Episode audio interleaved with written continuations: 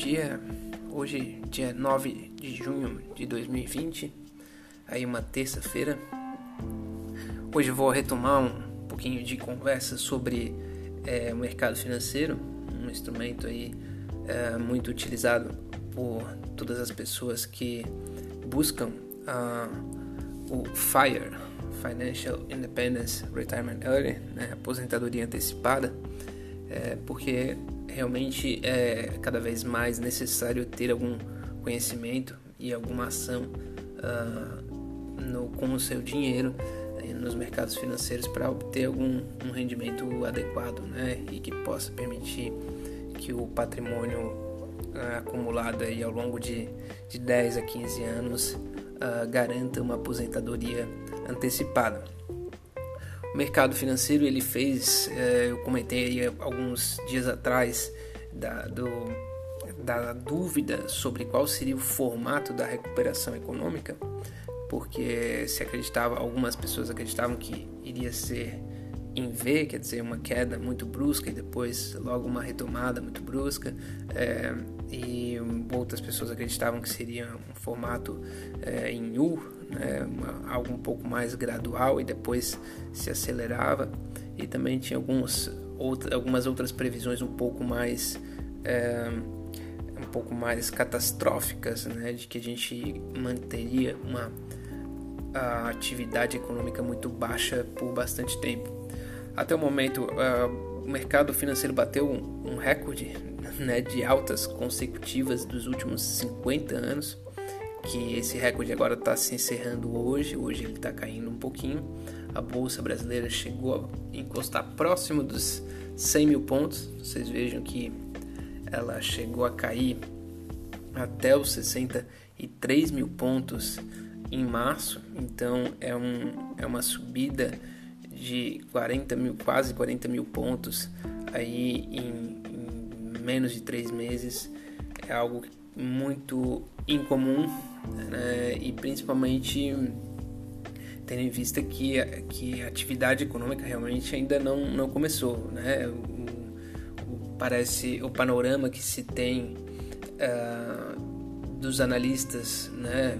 daí que se misturam entre analistas financeiros né, e, e, analistas é, da, da parte é, sanitária e epidemiológica, né, acaba se é, convergindo esses assuntos, eles estão acreditando que realmente o pior em termos de nível de contaminação, nível de mortes e, e, e tudo mais já, já passou. Né? Saíram algumas notícias, é, inclusive é, descartando a, a, hipótese de contaminação por pessoas que, que contraem vírus, mas, mas ficam assintomáticas, e, isso seria um dos grandes motivos para se fazer o tal do lockdown, né, o fechamento total, porque pessoas que teriam vírus e não, não teriam sintomas poderiam contaminar fortemente a muitas pessoas, mas a verdade é que o mundo entrou em, em stand-by e ficou, uh, pelo menos grandes eventos, grandes aglomerações, essas coisas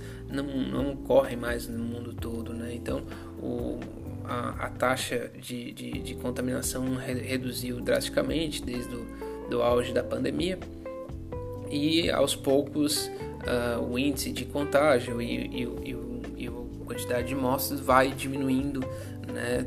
a, ao longo dos países que foram afetados primeiro né, na Ásia e depois Europa. Isso já está acontecendo de certa forma também ali na América do Norte. É. O Brasil ficou por último, né, mas no, no assim, no, no, pico da doença, mas também se acredita que é questão de tempo para o Brasil uh, ter taxas de infecção e tudo mais cada vez menores. Uh, por, por, outro, por outro lado, a, a grande dúvida que fica é o, como a economia vai reagir quando os grandes estímulos que foram dados para o emprego, né, para empréstimos é, de capital de giro e, e, compra de títulos de empresas, uh, esse, esses estímulos a princípio são temporários, né? No Brasil já está sinal, sinalizando de que vai ser estendido por alguns meses, os Estados Unidos também, mas o fato é que a tendência é que não dure eternamente, né? Então mesmo que os Estados Unidos tenha demonstrado aí uma, um acréscimo de empregos uh, muito surpreendente, o que motivou os mercados, ainda assim se somam mais de 30 milhões de desempregados. Hoje, esses 30 milhões de desempregados recebem um cheque, né? um cheque que chegou a ser de 1.200 dólares por pessoa. Uh, mas esse cheque não vai cair sempre, né? E essas pessoas ainda estarão desempregadas, né? Então, uh, esses 30 milhões vão se reduzir rapidamente a, a, zero ou vão ficar ainda 10 milhões, 20 milhões de pessoas desempregadas. Isso tem naturalmente um efeito muito grande na economia. Né? Então, é, retornar a patamares uh, anteriores, que foi o que aconteceu né?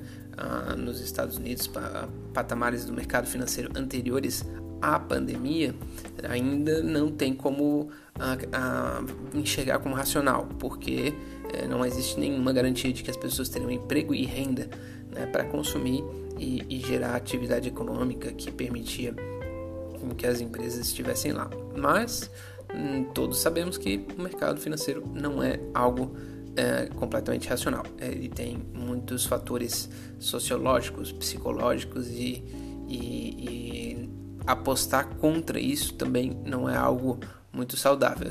Tem bastante uh, analista e, e, gestor que já uh, faliu uh, apostando no que era o mais sensato, mas nem sempre o mercado financeiro é sensato.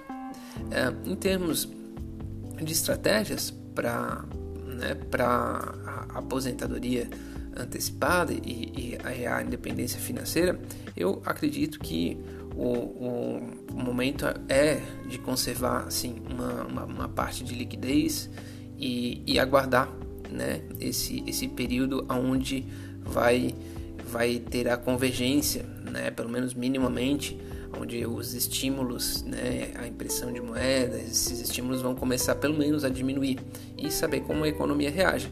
Ah, né, podemos talvez ser otimistas de acreditar que ah, vai ser uma recuperação realmente rápida, as pessoas vão voltar com vontade para trabalhar, para criar, produzir e gerar valor, e esse valor adicional gerado vai superar uh, todo esse tempo perdido e, e, essa, e esse, esse caos que houve na economia durante esses, esses meses que ainda não acabaram.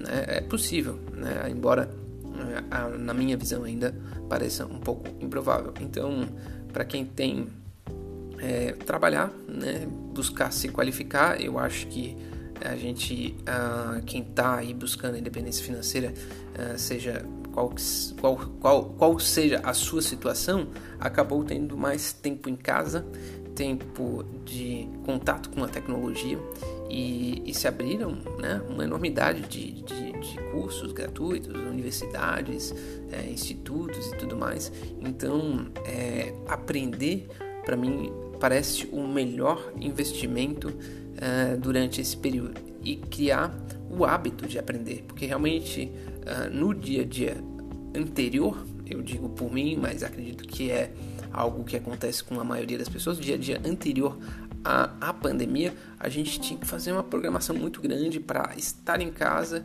estar em contato e estar concentrado. Né? Hoje a gente tem, pelo menos, a, pelo menos a desculpa de ter tempo e estar em casa, né? E, e, e, ter essa possibilidade, essa desculpa a gente não tem mais, né? Essa, um monte de reuniões fora de casa, um monte de eventos sociais, um monte de uh, outras atividades que acabavam sugando o nosso tempo e a nossa energia, né? não, não querendo minimizar o lado positivo disso, mas esse, essas coisas não aconteceram. Então a gente tem que tentar olhar pelo lado positivo, que é nós temos tempo temos contato, né? A maioria das pessoas contato com a internet e, e precisa se concentrar e se capacitar. Né? Eu acho que é, mercado financeiro é uma coisa interessante para quem é, para quem é, é, precisa também. Eu acho que é, aprender outras línguas, eu acho é, é um investimento sensacional.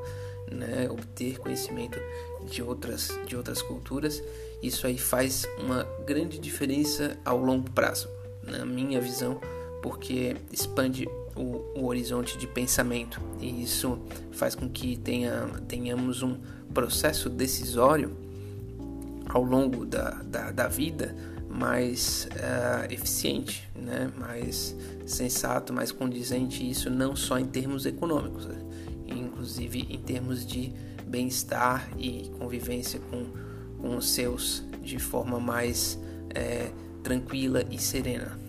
Eu acho que é por isso é, é por, por hoje é só e espero ter trazido alguma reflexão aí que possa contribuir no dia a dia das pessoas que estão buscando a independência financeira.